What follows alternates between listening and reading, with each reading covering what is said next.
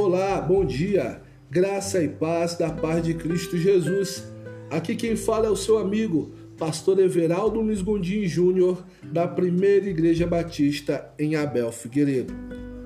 Hoje é 12 de junho de 2020 e a nossa devocional tem como título Em que tipo de alicerce você está firmado? Abra sua Bíblia no livro de Mateus, capítulo 7, do versículo 24 ao 25, que diz assim: Todo aquele, pois, que escuta estas minhas palavras e as pratica, assemelhá-lo-ei ao homem prudente, que edificou a sua casa sobre a rocha. E aquele que ouve estas minhas palavras e não as cumpre, compará-lo-ei ao homem insensato, que edificou a sua casa sobre a areia. Em que fundamento você alicerça a sua vida? Muitas pessoas perdem o chão quando algo inesperado acontece em suas vidas.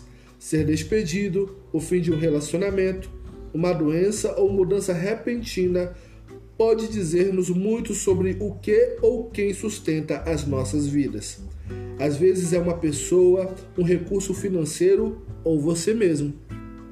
Se compararmos a constituição dos dois fundamentos da ilustração narrada por Jesus, podemos avaliar se as nossas vidas estão baseadas na prudência ou na insensatez. Numa constituição que se deseja sólida e segura, você precisa ter alicerces fortes e resistentes.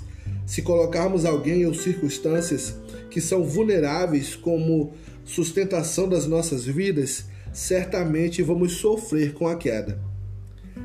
Tenha alicerces sólidos, ouvindo e praticando a palavra de Deus.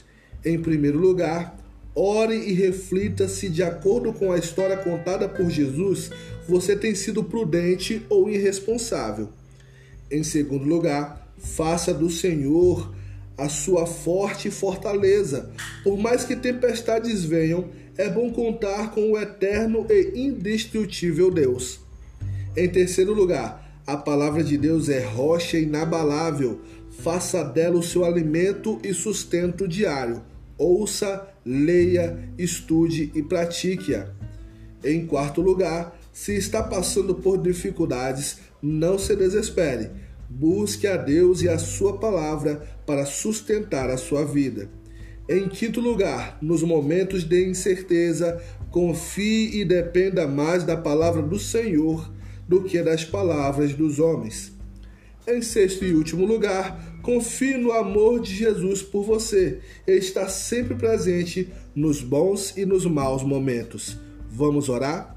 Senhor, ensina-me a ser sensato, ouvindo e praticando aquilo que tu ensinastes na tua palavra.